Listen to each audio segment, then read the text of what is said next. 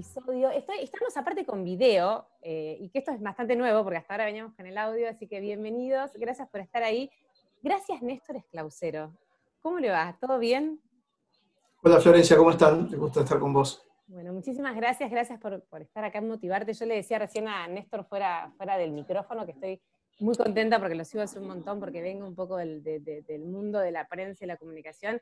Y ahora, para las que quieren conocer un poquito más a Néstor, antes de que arranquemos, yo voy a leer, estuve investigando un poco sobre vos, eh, y tengo como una pequeña reseña, como a grandes rasgos, que después nos vamos a meter en tu historia, pero para que tengan idea de la persona que tenemos enfrente, voy a leer un poquito de quién es Néstor Esclausero. ¿Te parece? A ver qué encontraste. A ver qué encontré.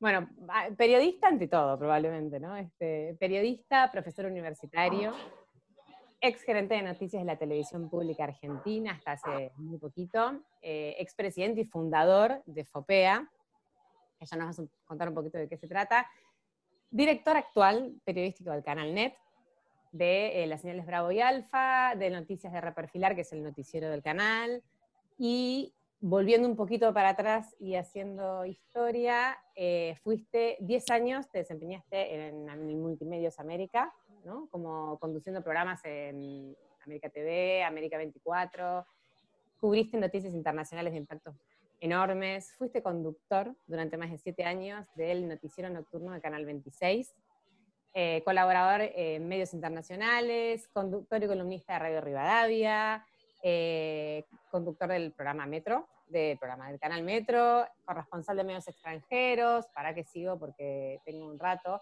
profesor universitario de la Universidad de Belgrano, La Matanza, este, fundador de FOPEA, como dijimos, que es el Foro de Periodismo Argentino, y eh, ahora también conductor de Faro Regional, que es un programa que va los miércoles a la noche por Cablevisión Flow y por los principales canales de América Latina. Ganaste dos Martín Fierro.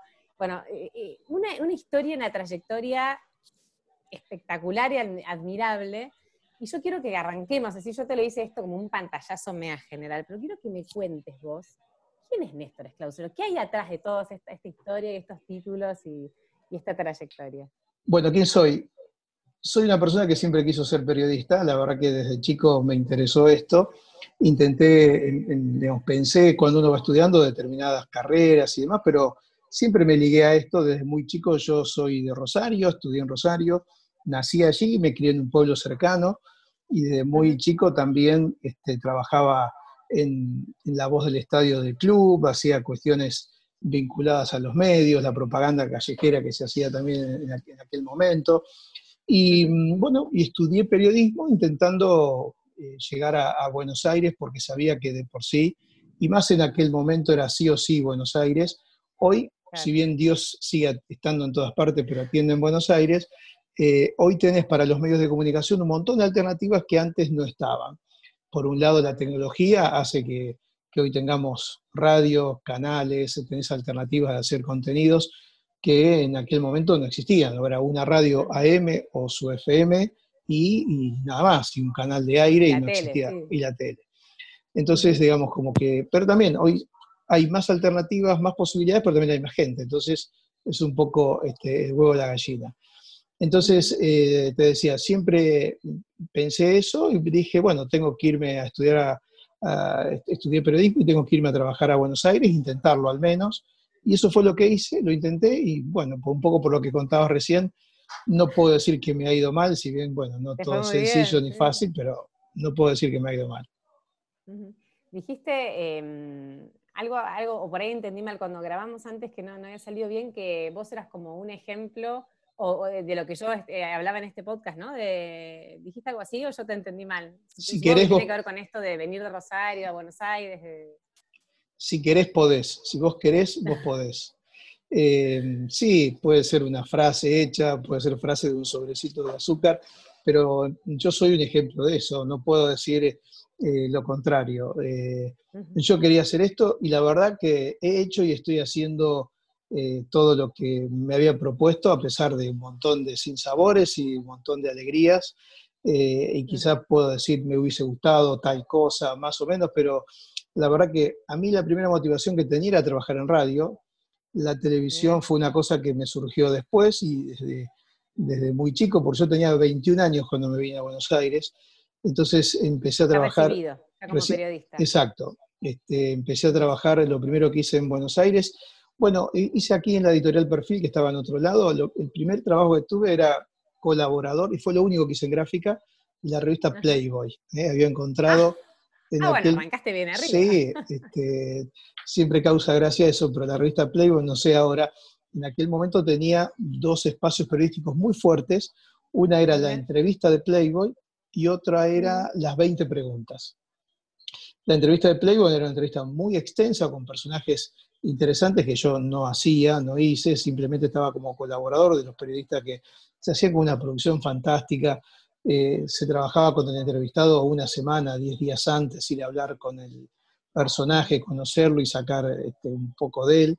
Y después las 20 preguntas era una cosa más, era un reportaje con 20 preguntas a un, personaje.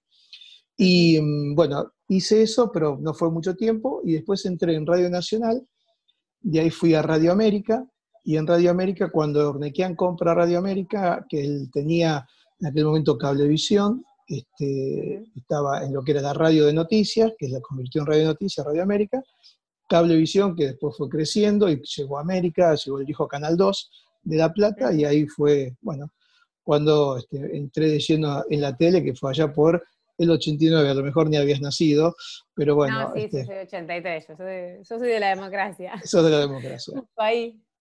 Así que ahí ya desde aquel momento me, me, vinculé a la tele y siempre hice radio y tele, radio y tele en todos estos años, con algunos, algunos baches, por cierto, en la época de la que estuve en la televisión pública no hice tele, y ahora, bueno, estoy como director periodístico del canal NET y de las señales que tiene perfil, que son dos señales más, un canal Bravo y otro que se llama Alfa, que están pronto a salir, ya están en, señal de prueba en digital.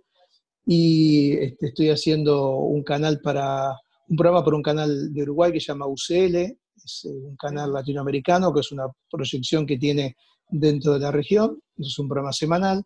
Y hago algunas cosas menores en radio, sigo colaborando con una radio de Miami. Bueno, no estoy haciendo programa ahora, pero bueno, un poco por ahí en este tiempo voy. Y Néstor, eh, yo leí una entrevista que vos decías que la radio es el teatro de la mente, que me gustó mucho eh, esa definición, y, y, a mí lo que me llama la atención de la radio, que a pesar de que aparecieron un montón de formatos nuevos, la radio sigue teniendo su magia. ¿Cuál crees que es la magia de la radio por la que probablemente a vos también te atrapó y que todavía sigue vigente a pesar de ser un formato que se vincula con algo bastante antiguo, que le falta color, que le falta cosas que tienen otro sentido. Primero porque la respuesta está en tu palabra, la radio tiene magia, ¿sí? Es decir, tiene la magia de, imaginar, ¿no? Por más que ahora la tele eh, tenga mucha más presencia en algunos casos y la radio también tenga tele porque eh, vos podés conocerle la cara a la persona que está hablando porque está transmitiendo en una red social o tiene un canal de YouTube o lo que fuere, y de hecho esa convergencia es la que le permite a la radio vivir y demás, la radio tiene esa imaginación, ¿no? ¿Cómo será esa chica que está hablando? ¿Será linda? Tengo, tengo anécdotas a patadas de hombres y mujeres que hacían morir corazones este, por su voz. y cuando lo sí. sí. he visto a tipos horribles y mujeres pobres que no eran agraciadas tampoco en, en la primera imagen y que vos veías las repercusiones, esa es la imaginación. Ese es el gran teatro de la mente, ¿no? De ahí la definición de ese gran teatro de la mente. A mí siempre me gustó la radio, eh, me sigue gustando. Creo que la radio tiene y tuvo dos cosas. Por un lado, la radio en la Argentina siempre fue importante. El desarrollo de la radio en nuestro país incluso es hoy todavía, a pesar de, haber caído bastante, es ejemplo a nivel mundial bueno, lo que era Radio Rivadavia, este, con Carrizo, yo me he dado el gusto, entre otros tantos, como te decía antes, yo trabajé con Antonio, hice la mañana de Radio Rivadavia, trabajé 15 años casi ahí, 14, 15 años, pude trabajar con Antonio hasta que enfermó y poco tiempo antes de morir. Em, y la radio este, significaba ese contacto y hay que hacer radio, que no es estar hablando frente a un micrófono.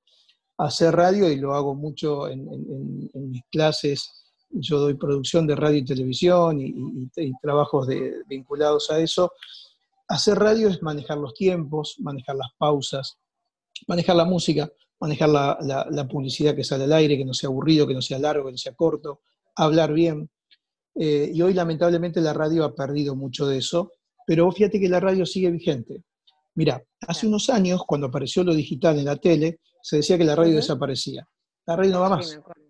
Te hablo de mediados de la década del 2000, 2003, 2004, 2005, decía, no, no, la radio ya no va más, porque iban a pasar dos cosas. Venía la, la radio digital y en la frecuencia de AM no iba a tener posibilidades de, de escucharse bien porque tenía mucho delay. Y también lo que se decía es que los celulares solo te permitían escuchar FM. Entonces, que la radio AM no iba a estar más. Fíjate lo que pasó. Hoy escuchás radio AM con las aplicaciones, que en ese momento y hace poco tiempo, este, te permite escuchar fantásticamente con la calidad, no hay diferencia entre una AM y una FM. Tienes la posibilidad de escuchar radio del mundo entero, este, como antes era imposible. Eh, y la radio sigue estando. Hoy todos los medios conviven y se consumen por igual, y cada vez se consume más. Mira, termino, este, termino con este ejemplo mucha gente dice, no se lee más los diarios. No, cada vez se lee más diario. No se mira más tele. No. ¿Papel también? Todo se, todo, el, tema es que vos, en, la tele, en el diario, lo que vos tenés que probablemente no compres el diario, pero hoy accede al contenido del diario un montón de gente que antes no, no solo por, por acceder online, sino porque te llega por un WhatsApp, gente que nunca en su vida leía un diario, hoy recibe una nota o en Facebook o en cualquier red social recibe un link o un contenido que sale en un diario. Entonces, ¿se lee más o se lee menos? Se lee más. Lo que vos tenés es menos gente que compra el diario, este diario que yo tengo acá y que me fascina, llegar a mi oficina todos los días y encontrarme con los diarios, para mí es fantástico, yo todavía lo sigo amando el diario. Poca gente hace esto, de ir y comprar el diario y de ir a sentarse a un café a leerlo o de, venir en el, colectivo, en el subte, poder este, leerlo. Ahora, eh, ¿eso qué significa? ¿Que se lee? No, no se lee el diario desde el punto de vista del papel. La tele le pasa lo mismo. La gente no, no, la gente no mira más tele. ¿Qué mira? Netflix. Ah, sí, mira Netflix. ¿Y Netflix qué es? Es televisión. Eh, entonces, en algún momento decía, la gente no mira más tele porque mira cable. ¿El cable qué es? Fíjate que el cable no es que está desapareciendo, pero perdió presencia por los streaming o por las situaciones de las nuevas plataformas que te presentan. Ahora, todo es televisión. Y en la radio pasa lo mismo. Hay una cosa, vos que estás vinculada al mundo de la electrónica y conoces ahí, probablemente casi nadie compre una radio. Vos vas a comprar una si vas a un, lugar no hay radios para vender, ¿no? Hay pocas. Entonces, pero no significa que no se vendan radio. Vos que compras un celular que tiene radio, la computadora que puedes escuchar radio, un despertador que tiene radio, tu tele que tiene radio. Sí, el auto que tiene radio. El auto, o la, hasta la heladera puede tener radio, digamos. Ahí, eh, entonces, no compras radio, pero la radio está. La radio está. Sabes que una de las preguntas, y, nos vamos a ir desordenando, porque yo tengo como 20 preguntas o 25. sí, y veo que estoy, estoy siendo un poco largo, así que prefiero no, perfecto, no, eh, me resumiste como un montón de preguntas en todo esto. Y una de ellas era, que vos como director de de, canales de, un canal de televisión o varios o, con esta responsabilidad, yo también tenía esa idea de que la televisión se había dejado de ver y que la televisión tenía un desafío frente a las nuevas plataformas. Y de hecho una de las preguntas era, ¿cómo crees vos que la televisión puede eh, adaptarse o darle pelea a los contenidos on demand que hoy proponen otras plataformas, ¿no? Como, bueno, como vos dijiste, Netflix o, no sé, Amazon o lo que sea. Pero indudablemente por ahí estoy equivocada y eso es simplemente una percepción de alguien que no sabe del tema. No, em, no, no, no, no es una mala percepción, indudablemente sabes del tema. yo el concepto que, vengo manejando desde hace ya algunos años, y fue una experiencia que tomé mucho en la televisión pública y ahora con este cargo que tengo aquí, en donde además de la parte de noticias, estoy también vinculado al armado de las otras señales, con otros contenidos. Estoy convencido de, algo que es central para entender cómo es la industria y el negocio de los medios de comunicación, que son dos cosas distintas a lo que son los contenidos de los medios. Por un lado está la industria y los problemas económicos que tiene el dueño de una empresa, de un canal, de una radio, de un diario, que tiene que reconvertirse. ¿Qué significa esto? De hecho, en el lugar en donde yo estoy aquí, que es una inmensa redacción fantástica de revistas, aquí sale Caras, Noticias, el diario Perfil, Weekend, entonces te puedo pasar nombres de, revistas y, parte gráfica muy conocidas, se está reconvirtiendo porque hay una radio, una FM, tenemos una M que próximamente va a salir al aire, que es la vieja Radio América, eh, y hay tres canales de televisión. Entonces, lo que vos tenés es una reconversión en donde una empresa tiene que tener sí o sí, si es, vos tenés una empresa madre, la madre en esta empresa es la gráfica. Y vos tenés televisión y tenés radio y tenés redes sociales. Tenés que estar en todos lados, no podés dejar de estar en ningún lado. Lo que tenés que hacer como empresario y también como trabajador o profesional de cualquiera de esos son dos cosas. Adaptarte comercialmente a eso, es decir, tenés que vender, entre comillas, todos esos formatos, y adaptar la producción de los contenidos que haces en todo eso. Tiene que haber una mesa de producción general en donde vos trabajas un contenido y decís, bueno, esta nota, este programa o esta novela, ¿cómo la hago? Una cosa es hacerlo para un canal de aire, otra cosa es hacerlo para un canal de, una red social, de YouTube, o Instagram, que es distinto, o Twitter, que es distinto. ¿Distinto en qué? La historia en los medios de comunicación, lo único que importa, lo único que importa, lo único que importa, insisto, es la historia que tenés para contar. No hay otra cosa que importe. Lo único que importa es la historia. Lo que después hay es la adaptación de esa historia al medio y al lugar en donde vos la vas a exponer. ¿Qué significa esto? Cuando se hacían las novelas del viejo Canal 9 de Romay y que se vendían al mundo entero, Argentina hoy dejó de, producir y de vender, lamentablemente hay una combinación que tiene que ver con la parte económica, que tiene que ver con la falta de ideas, pero en ese momento se planteaba una novela que con suerte, como poco, duraba un año, empezaba en marzo y terminaba en diciembre. Hoy eso es impensado. Hoy eso es impensado. Eh, acabo de, ver una serie en Netflix que salió hace poco, francesa, que es Lupin, no sé si, escuchaste hablar de ella.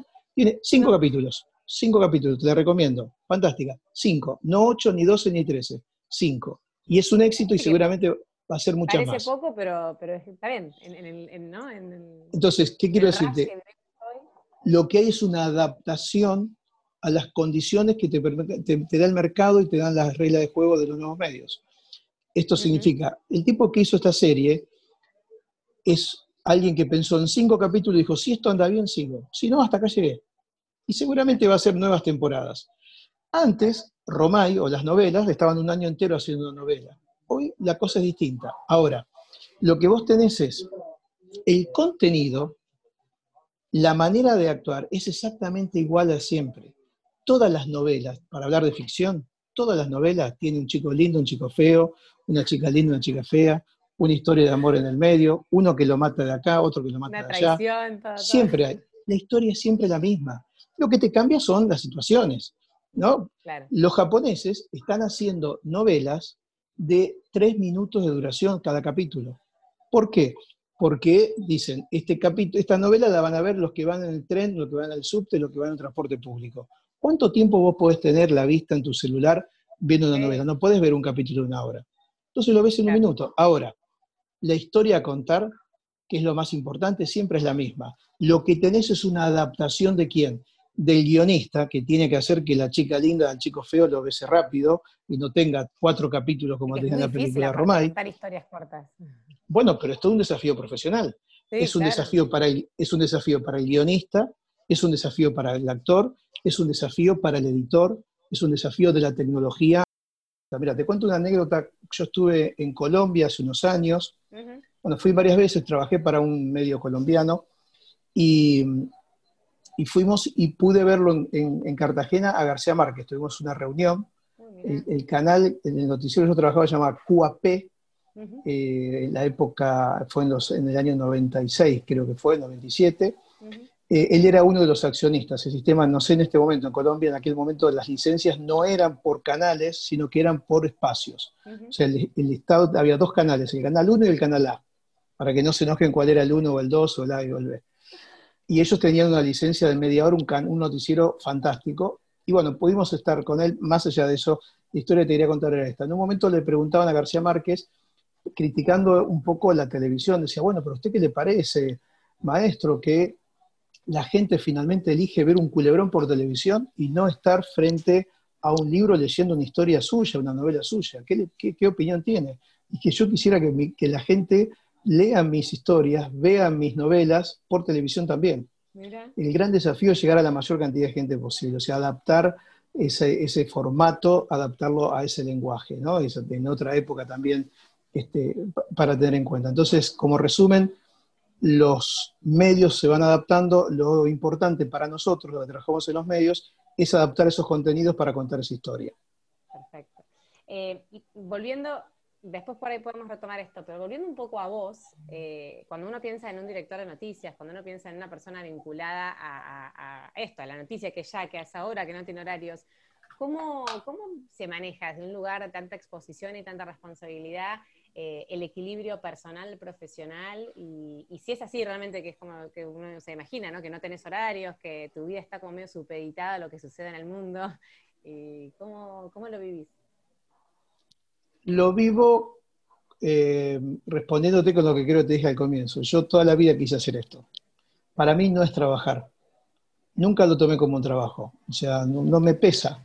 Eh, en la época que estuve en la televisión pública fueron cuatro años de levantarme a las seis de la mañana y volver a mi casa a las 12 de la noche, a la una, o irme un poco antes, porque nunca me, nunca me cansaba, no, me canso, me fascina hacer esto. La primera respuesta que te doy es esa. no, tiene que ver con eso. Me hace acordar a una frase que, que escuché de Stanislao Baraj, el, médico, este, que él dice que la pasión anestesia el estrés. Y, pasa un poco eso, que cuando uno, ama lo que hace, ¿no? Como que perdés noción del tiempo, del cansancio.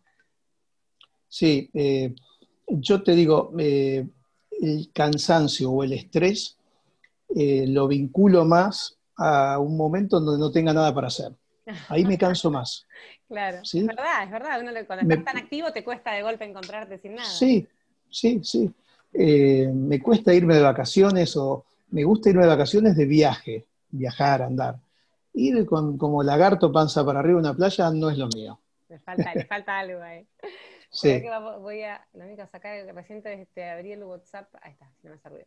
Em, siguiendo un poco con todo esto, eh, ¿Qué es lo que a vos te, motiva? ¿no? Este es un espacio donde la gente encuentra, vos me hablaste de tu pasión, lo entendí apenas, eh, me dijiste que siempre quisiste ser periodista, o sea que la tuviste un poco más fácil por ahí que otros que todavía siguen buscando, ¿no? ¿Dónde está eso que, los despierta, que los desvela? Sí, claro. Pero, ¿qué, otras cosas te motivan aparte del periodismo? ¿Qué te inspira? O, qué referentes? ¿O qué? ¿La literatura? ¿La música? Me dijiste recién que eras timonel. ¿Qué otras cosas completan tu vida? Bueno, eh, yo hago e hice un montón de cosas en mi vida. Si bien para mí esto se ha convertido en eso, eh, yo de chiquito toco la trompeta, empecé a tocar este, en una banda este, de pueblo, de esas que se hacían antes, y desde ahí tenía este, vínculo y tengo vínculo con la música, me gusta mucho la música. Eh, la hice de chico, este, hice mucho atletismo, me, encanta el fútbol, pero nunca pude jugar a nada porque siempre fui patadura. Entonces probé con un montón de cosas, jugué al básquet, no me daba la altura, jugaba a la pelota paleta y no, andaba bien. Bueno, empecé con el atletismo y, tiré martillo durante mucho tiempo y podría incluso haber hecho carrera a nivel de eso, así que el atletismo también fue lo mío este, ahí. y, bueno, y me gustó con mucho respeto por el agua, pero siempre me gustó tener un velero, no tanto una lancha, así que tuve mi velero y, soy timonel a vela, o sea, eso también. Eh, y me motiva, no sé, este, eh, no sé, me, gusta, yo hago, en mi casa tengo jardín con patio, con pileta, así que me encargo de, el jardinero soy yo, el piletero soy yo, ese tipo de cosas. O sea, estoy todo el día haciendo algo, lavo el auto, o sea, no sé, ah. eh, me gustan las cosas sencillas. Este, me gusta cocinar, que ahora está muy de moda, pero siempre lo hice. Eh, un poco porque cuando vivía solo, bueno, había que cocinar sí o sí. este, pero bueno, me gusta hacer dulce, me gustan licores, aunque no me gustan los dulces y los licores, pero lo hago. Este, bueno, qué sé yo. Hago de todo, un, poco de todo. para un tipo tan apasionado por una cosa, eh, tenés como otro abanico que complementa bastante interesante. Sí, sí, no, bueno, ahora este, en la pandemia, en la cuarentena, empecé a hacer pan, que era una cosa que no, nunca había podido hacer cosas con Marina, así que estoy haciendo eso también. Bueno, un poco de todo. Y justo la pregunta que viene tiene que ver con eso, ¿no? Te iba a preguntar, ¿qué es lo que vos crees que tenés que, te convertiste en un periodista exitoso? Porque en realidad el mundo del periodismo aparenta ser un mundo difícil, un mundo que tiene que ver mucho con el emprender, con, ser proactivo, con las decisiones, con las búsquedas. Y, yo creo, como así un poquito, que tu pasión es clave. Pero ¿qué, otros, qué otras características tenés vos como persona que, crees que te llevaron a donde estás hoy? Bueno, es difícil autoevaluarse, ¿no? Eh, somos pero nosotros, somos duros, pero... Sí, pero yo te diría que yo tengo una condición eh, mm, Kapuczynski decía, un húngaro muy, muy reconocido en el mundo de los medios, que murió hace unos años, eh, el periodista tiene que ser buena persona. Me parece que eso es importante. O sea, ser buen tipo, eh, más allá de, no buenudo, me refiero a ser una buena persona, es importante. Y en este ambiente aún más, porque en este ambiente hay mucha corrupción, hay mucho chanta, mucho extorsionador, mucho ventajero, y yo eso tengo cero, no me gusta y lo rechazo. Entonces creo que también en todos estos años, desde los políticos a los empresarios, a la gente que le he hecho nota, este, yo tenía un programa de tele este, que venía la gente y cuando a muchos me pasó con varios, de sentarse a la mesa y decirme, perdón, pero yo no le pagué a nadie para venir acá, tiene que pagarle a nadie. Este, Mirá qué eh, mala cono... que estaban. Sí, sí, incluso una vez me pasó, no te voy a decir el personaje porque, pero cuando termino de ver un programa, me viene a ver una señora que era mayor, que era la maquilladora, y me dice, necesito hablar con vos. Cierra la puerta del camarín y me dice, mira, me pasó algo con fulano de tal. Yo dije, uh, la, acosó, era un hombre grande, ¿no? Y ahora tengo un problema de ese tipo, no, sé, no se me ocurría. Me dice, no, mira, entonces mete la mano en el bolsillo y saca un fajo lleno de billetes. Me dice, cuando se fue, me dijo, yo, este muchacho no me cobró nada y yo esta plata te la dejo a vos, me dice que le dijo este personaje eh, si no sé qué hacer, igual quédatela, porque yo no la quiero. no sé si es esto, pero a ver, este, yo tengo excelentes vínculos con, nunca le pedí ni le pido a nadie nada con respecto a lo que significa este trabajo, ¿no? Eso me parece que también me, ha permitido este, mantenerme, abrir puertas. Eh, no soy un hombre económicamente rico, la plata que, tengo comercialmente o patrimonialmente la hice trabajando y me gusta mucho la economía, así que algunas cosas también pude hacer de ese lado, pero nunca, este, no, soy una persona que, vive ni en un country, ni una, o sea, una persona normal. Y hay muchos así, ¿eh? muchísimos periodistas que, somos de esta manera, y hay otros que no lo son, y ahí te da bronca, te da bronca ver cómo se arrastran algunos, ¿no? Este, eh, diciéndote cosas que vos decís, este tipo debe hacer lo mismo con todos, y pensar que a veces consiguen, digamos, algunos posicionamientos, pero también es entrar y salir. La cuestión es mantenerse. Bueno, un poco en esto creo, hace treinta y pico de años que estoy dando vueltas, y que algo en ese sentido he logrado. Mira, igual yo creo que, que, yo creo que sos rico, porque una persona que trabaja todo el tiempo de lo que le gusta y que es exitoso en eso, o sea, yo creo que más, que eso... No, sí, la, la palabra rico la usé en el sentido de Sí, sí, igual te entendí económicamente. De la cuenta bancaria, ¿no? O sea, no me quejo como vivo y demás, y, me gusta vivir bien los medios, pero no. Eh, sí, por supuesto, no, no, no, yo en eso no puedo decir absolutamente nada, no puedo decir absolutamente nada, porque, digamos, cuando yo empecé a estudiar periodismo era una cosa rara, era un bicho raro, no era como ahora. Este, en Rosario se estudiaba y creo que aquí en La Plata había un instituto grafotécnico que se mantiene acá en Buenos Aires, donde di clases también, las universidades no estaban, la UBA en ese momento empezó, había empezado la licenciatura, era una carrera difícil y, también estaba, te miraban raro porque se decía que el periodista mm, no, no se, se nacía y no se hacía, ¿no? Los viejos periodistas te decían que no había que estudiar. Se nace, no se hace. Entonces te miraban más y mal si vos estudiabas o venías de algún lado no con formación. estudiar, era como que esas dos cosas. Sí, bueno, porque tiene que ver un poco con el oficio, con esa pasión, con eso de, otro momento, que yo lo entiendo, ¿eh? y creo que igual hace falta mucho de eso a pesar de, todos los títulos. Yo le digo a mis alumnos que salen como con títulos de licenciados, de no sé qué, le digo, mire, ustedes salen de licenciados, pero acá todos queremos ser papa, pero salimos todos de cura de barrio, ¿eh? O sea, acá, claro, falta eso. Una frase que vos también dijiste que me requitó, que eh, fue eh, que los periodistas de hoy tienen más cintura que tobillo. Y, me pareció buenísima, que me parece que aplica para otras profesiones también, ¿no? Pero como que me pareció muy buena y por ahí tiene que ver con esto. Bueno, ok, ya estudiaste, pero hay que salir ahora a patear un poco en la calle para, aprender de verdad, ¿no? Bajar todo eso que uno... Claro, o sea, tenemos más problemas de cintura que de tobillo. Si estamos más tiempo sentados mirando lo que hacen el otro y creemos que eso es periodismo, que tobillo de salir a caminar y encontrarse con la gente, ver qué es lo que pasa. La observación es fundamental en esto. Si uno no observa, no puede contar. Eh, las grandes historias, incluso de la ficción, viene la observación. Eh, ¿Cómo es que se llama la película esa?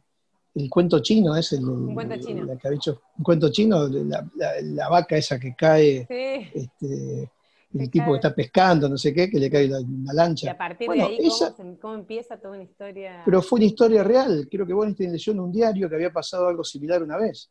Este, y, de ahí hizo una ficción que la creó toda ahí, digamos, esa, esa observación. Yo miro el diario y miro las necrológicas, miro los avisos, porque ahí te encontrás con cosas que no le vas a encontrar en otro lado.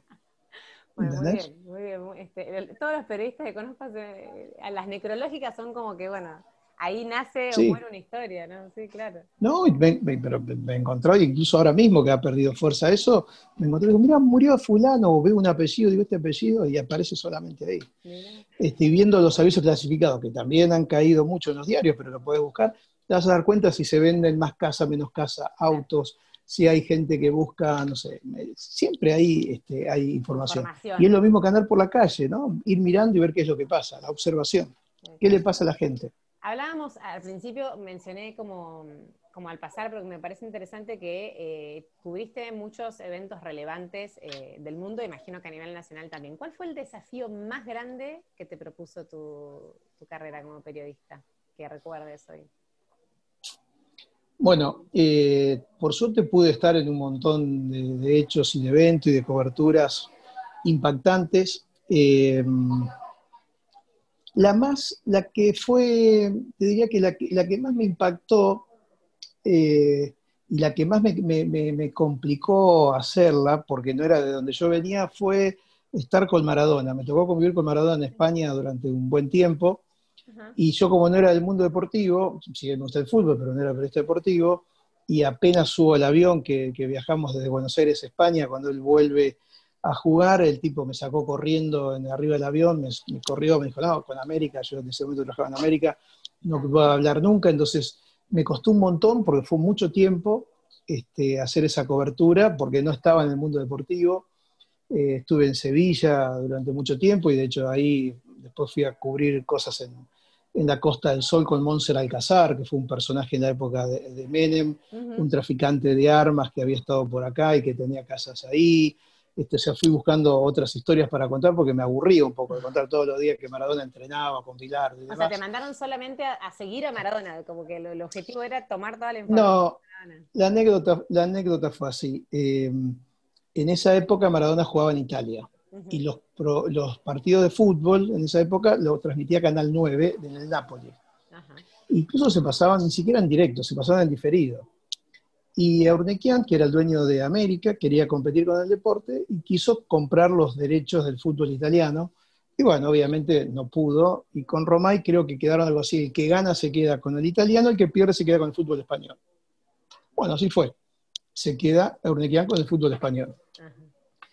Y Maradona cae en desgracia en aquella este, primera caída fuerte que tuvo con las drogas acá en la calle Franklin, que fue, lo detuvieron, también estuve ese día ahí, vi cuando lo sacaron en un departamento de la calle Franklin y, Honorio Purredón, y, finalmente se, no, no, vuelve a jugar a Italia, y va a España, va al Sevilla. Entonces, Ernequian, de la noche a la mañana, América se quedó con el fútbol, que estaba Maradona, que era el verdadero tema. Entonces eh, hubo un tiempo largo que no aparecía lo que se llamaba el transfer, que era la posibilidad que le daba este, el Napoli para jugar en otro equipo. Y sale ese famoso transfer, un viernes llego al canal a las 10 de la mañana y me dice Quique Wolf, que Quique era el que estaba a cargo de la parte deportiva del canal, que era muy chiquitita, me dice, tenés que irte a España esta noche en un rato, dice, porque vuelve, dice, vuelve Maradona al fútbol y lo vamos a televisar nosotros y lo vamos a televisar. Este, entonces tenemos que ir el fin de semana, que le, que le dan el transfer, te vas esta noche y venís el lunes, me dice. Digo, mira, yo no tengo prueba, él no podía ir. Dice, no, no, pero quiero que vayas vos porque este, lo vas a hacer bien, vas y venís. Bueno, me fui y estuve como dos meses. Este, no fue ir y vuelta y después incluso volví un par de veces. El transfer no apareció nunca, o sea, apareció mucho tiempo después. Este, Maradona era noticia y hacía para la radio y para el canal. Yo eh, hacía, ponía el micrófono y Maradona a mí me sacaba con la mano. ¿Qué haces en esos casos, no? Porque encima Maradona era una figura muy fuerte, muy dura, o sea, no, me imagino algo... Sí, y además, además ahí veía, veía periodistas que estaban al lado de él, que eran alcahuetes, ese mundo de Maradona que lo conocí bien. Yo ponía el micrófono, hacía mi nota y, hacía mis crónicas en donde lo criticaba, no con golpes bajos, hasta que el tipo un día me terminó respetando y mucho, este, hasta el punto que el día que que vuelve al fútbol, eh, que juega un partido con el Bayern Múnich, cuando los alemanes a jugar, él esta la noche hace una cena en el, hotel en donde paraba, en San Juan de Farache, que es un lugar del Gran Sevilla, y me mandó a llamar este, para que yo fuese, que fuera también a la fiesta. Y yo fui, le agradecí, dije, te agradezco, digo, pues yo lo que quiero hacer es una nota con vos, que me digas algo de esto, hice imágenes y me fui. O saqué una foto que tengo ahí con Diego con eso. Este, no me, no me quise quedar. ahora cuando falleció, ¿no? Que la vi sí, si la viste por ahí, has visto esa foto ahí. Sí, sí, la vi. Pero él conmigo no hablaba, él me sacaba el micrófono y no hablaba. Y después, bueno, eh, me invitó a su cumpleaños, que pude ir también ahí, este, pero también. Este, tuve una capacidad de revertir, ¿no? Sí, pero bueno, desde el respeto, nunca. Él me dijo, yo con vos no voy a hablar nunca porque vos estás en ese canal y yo con, ustedes no voy a hablar. Entonces, habla con Canal 9, como el Tony, que era en ese momento un periodista que falleció hace poco, con la gente de Telefe, bueno, Canal 13, pero conmigo no, yo solamente podía poner el micrófono. bueno, eso me costó mucho. A ver, ese debate, eh, la pregunta tuya sobre el debate de profesión, eso me costó mucho porque fue un, fue un desafío, un hecho que además tenía alto impacto, este, acá era muy seguido todo lo que pasaba y demás, entonces este, me, me costó no que me costó, pero me significó un desafío hacer eso, a diferencia de otros hechos que fui a cubrir, que eran más de lo mío. No sé. ¿Y, la, ¿Y, la, noticia que más te costó dar? La noticia que más me costó no dar. dar nunca, no sé. Bueno, eh, la muerte de, Carlitos Menem fue un tema. Este, esa fue un tema. Y la otra fue la embajada de Israel. Eh, mira, te lo, lo, ligo las dos cosas, porque yo este día estaba haciendo una nota justamente con Carlitos Menem en el Automóvil Club. Mira. Y que estaba anunciando no sé categoría, era el mediodía, una y pico de la tarde, una cosa así. Y me avisan que, tenía que había habido un estallido este, en, la Embajada de Israel o en esa zona, y ahí por Libertador, fuimos en cinco minutos, llegué, fui uno de los primeros en llegar, no fui el primero, pero fui uno de los primeros caminé en ese, olor este, tremendo que siempre me quedó este, presente, caminé y se venía abajo todavía parte de la mampostería de lo que había. Esa fue una noticia dura. Eh, estoy pensando en caliente. Una cosa que me costó mucho fue eh, ir una vez a cubrir el tema del cólera en el norte y en la provincia de Salta, ver a unos chiquitos que quedaban encerrados en una habitación eh, que tenían cuatro o cinco años a, cargo de, su hermano mayor que tenía nueve o diez, que le daba solamente de comer banana por un campo de banana, de una familia de, mucho dinero de aquí de Buenos Aires que tenía los campos ahí, que mandaba a sus padres a trabajar. Eso me, recuerdo que fue un tema que me pegó mucho. Eh, y después, bueno, tenía que sacar el cuero para ir, este, eh, convertir a, a, los hechos impactantes en algo motivante más que algo que te afecte como tal, ¿no? Eso creo que lo, aprendí con los años, cuando, cuando hay algo impactante que la gente a mí me, gusta porque, bueno, es, este, es, la adrenalina que necesitamos en esto, ¿no? sabes que eso me da el pie para la próxima pregunta, porque vos hiciste a principio de año en una columna en La Nación sobre el periodismo de la esperanza, y mencionaste una frase de Restrepo que decía algo así como que cuando la gota cae mucho sobre la piedra deja alguna marca, y, haciendo como una comparación con lo que pasa en los medios, con la información y con cómo la sociedad eh, tiene un estado de ánimo con respecto a eso, porque nosotros eh, consumimos sí o sí eh, eso para, para, formar nuestra opinión.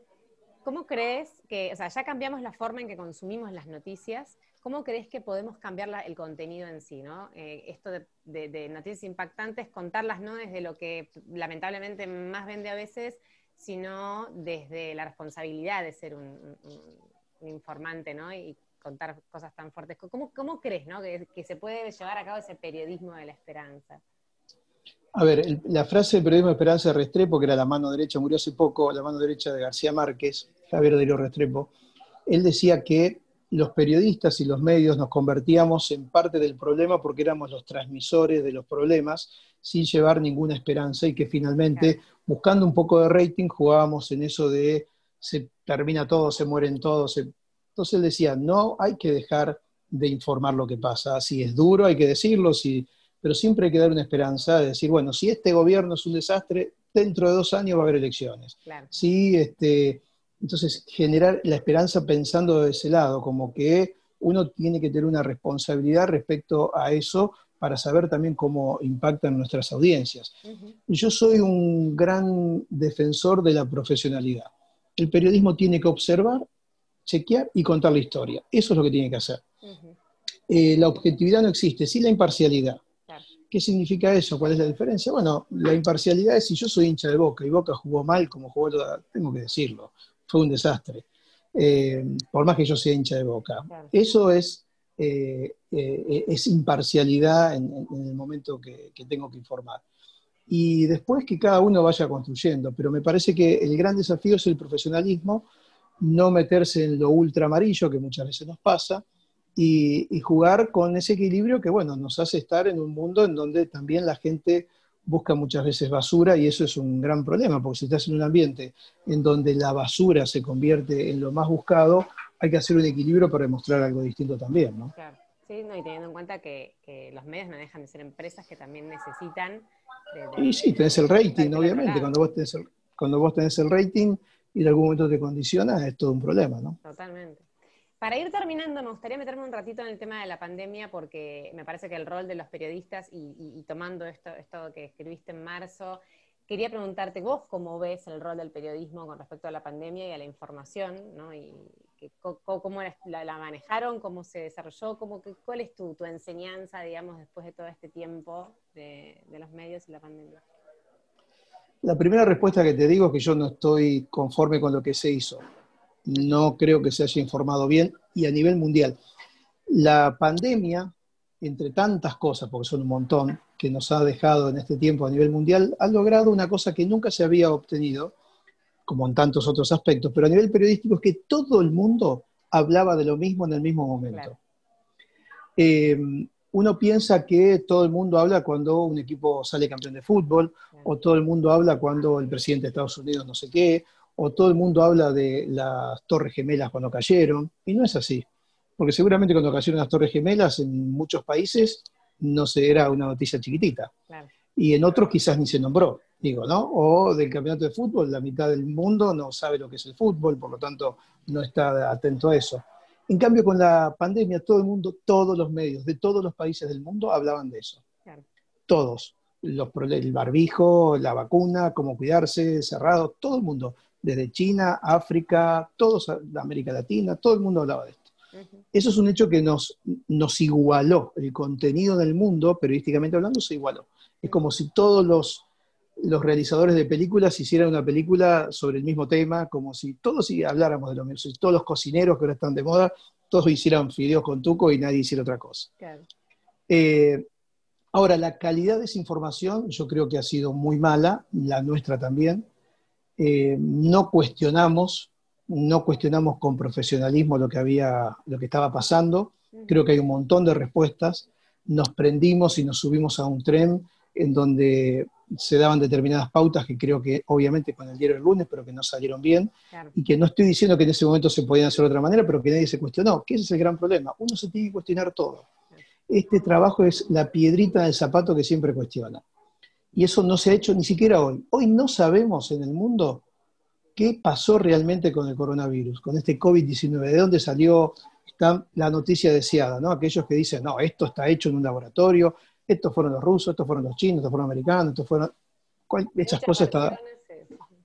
Pero tampoco el periodismo en el mundo ha dado respuesta al porqué de esto. No sabemos qué es lo que pasó. Y me parece que es una respuesta que tenemos que dar. Sí, es este, y todavía queda, ¿no? Eh, y eso también es y todavía, como que miras para adelante. Y esto está en, está en desarrollo. O sea, que es la primera vez que existe un periodismo, globalizado. Eso sí, es muy interesante. Sí, sí. Es la primera vez. No hubo otro hecho en el mundo, ninguno. insisto, para tomar impactantes de, estos últimos 20 años, que, es cuando la tecnología también permitió tener acceso masivo, no tenés ningún hecho masivo. Vos pensás que el Año Nuevo Chino maneja cientos de millones de personas, y acá sale en el diario chiquitito así. Para ellos es convocante. O, las fiestas religiosas del mundo árabe, que convocan a millones de personas, que acá sale chiquitito así. Eh, bueno, y así sucesivamente. O la Navidad, que uno cree Navidad, Navidad. Y hay lugares del mundo que ni saben lo que es la Navidad, es un día que pasa, ¿no? Sí, sí, es muy interesante. Y bueno, y para terminar, yo quiero este año, en este, en este nuevo formato, video e incorporación de hombres del podcast, hacer como una biblioteca digital, digo yo. Y a cada invitado le voy a preguntar uno o dos libros que quiero que me recomiendes que a vos te hayan marcado, que te hayan gustado mucho, para que podamos dejar así como, como recomendación de valor. ¿Qué se te viene a la cabeza? Mira, eh, Cien años de soledad es un libro para tener muy presente, me parece que, pasa por ahí. Eh, yo he leído mucho en mi vida, obviamente, de, política o de, teorías en general, y también mucho de la, de la coyuntura. Me gustan mucho los libros de investigación o los libros este, que van mostrando y que tienen un desarrollo y es en donde el periodismo mejor se puede exponer. ¿no? Eh, hace poco hablaba con Luis Gasulla que me trajo su libro, que es un libro así, así, como decía mi abuela, con un montón de... Yo le digo, ¿cuánto que escribiste Luis? Y andás a ver cuánta gente te lo lee, porque además no solo hay que leerlo, sino que hay que leerlo todo. En donde uno ahí desarrolla un montón este, un montón de, ideas y de investigación y de datos concretos. Así que le rindo mucho honor a todo lo que se escribe y, la lectura con, respecto a, este, a ese tipo de libros. Pero vos te decías, 100 años de soledad me parece que es un libro para, recomendar y para ver. Em, y, te diría que em, me parece que eh, em, no me está saliendo el nombre el libro de, Down, el, el, que escribió sobre todos los, el tema de la iglesia y del Vaticano, este, a ver si me acuerdo del nombre. Eh, después lo googleamos, te lo decís y lo ponemos, sí, pero bueno, cuando lo eh, publicamos. te lo voy, te lo, te lo, te lo debo como, como título. Eh, pero bueno, me parece que, digamos, hay mucha, hay mucha literatura que no tiene que ver con la literatura en sí, sino que tiene que ver con lo cotidiano, que se escribe muy bien y que lamentablemente la gente o nosotros no lo consumimos y que me parece que amerita. Yo sugiero eso. Hay un último libro de, Osvaldo Bazán que acaba de escribir, que es muy bueno, que lo recomiendo, es un trabajo fantástico. Eh, y me parece que este, hay que dedicarle mucho a eso si te interesa ese lado. Y si no, bueno, otras cuestiones que, que salen de la coyuntura, pero verás que lo mío pasa mucho por la información y por los temas cotidianos. o sea, por tu rol, de estar atento, o sea, actualizado de todo, o sea, que debes destinar mucho tiempo personal a la lectura de, los diarios todos los días, de, no sé, ¿no? Como que eso lleva tiempo cuando eh, director Tengo, la verdad que a, los diarios me encanta, no, es un, no tomo un trabajo porque le dedico mucho tiempo. Eh, a los libros también, me, a veces me da bronca no poder dedicarle el tiempo porque para la lectura del libro tenés que estar más tranquilo y concentrado. Así que eso este, a veces no, lo tengo y a veces recibo y tengo pilas de libros y gente que me dice, me lo leíste y digo, déjame que lo, termino de leer un, poco más. Entonces, este, eh, tengo ahí una, cuestión pendiente muchas veces de, algunas cuestiones que me interesan y otras que, que quiero conocer y saber en profundidad y que no le puedo dedicar el tiempo. Buenísimo. Bueno, eh, muchísimas gracias, Néstor. Para mí es eh, una masterclass esto. Realmente un honor enorme escuchar todas tus visiones, eh, sobre todo de temas que nos tocan tanto, que son tan actuales. Y mm, solamente decirnos dónde te podemos encontrar, este mm, programa del miércoles, tus redes, como para que podamos este, ir a buscarte. Mira, si en, la tele estoy haciendo este programa los miércoles en UCL, que ese es un canal uruguayo, este, se ve en Flow, está en uclplay.com, para los que lo quieren ver por, internet es más fácil. Eh, y en arroba en esclausero, tanto en Twitter como en Instagram, que hace un tiempito que estoy con, un poco de movimiento, y en Facebook con, mi nombre, que bueno, ahora le estoy dando menos importancia al Facebook, que lo usé mucho en la época de, la tele y de la radio, este, ahora lo tengo un poco abandonado, pero ahí estoy habitualmente con, con algunas publicaciones y con las redes me llevo más o menos, así que eh, soy un poco crítico de, la, eh, de la violencia que hay y, del anonimato, lo que permite hacer. Entonces, este, un poco me alejé, no es que no estoy presente, pero no, no estoy de la manera que en un comienzo era. Perfecto, bueno, muchísimas gracias. Gracias por este tiempo y bueno, nos vemos este, a ustedes, les digo, nos vemos en el próximo episodio de Motivarte Podcast. Que tengas un excelente 2021 y mucha suerte con estos roles nuevos, con Bravo y con Alfa. Gracias Florencia, gracias a vos y no te olvides, la pasión siempre motiva en lo que hagas, la cosa más, más básica, el trabajo menor o el más este, supuestamente impactante para la sociedad, si no le pones pasión, no le pones ganas y no te gusta, no te vas a salir bien. me gusta, me gusta ese mensaje para terminar, tiene mucho que ver con, con lo que hablamos acá. Así que gracias y un saludo enorme, enorme. Chao y gracias.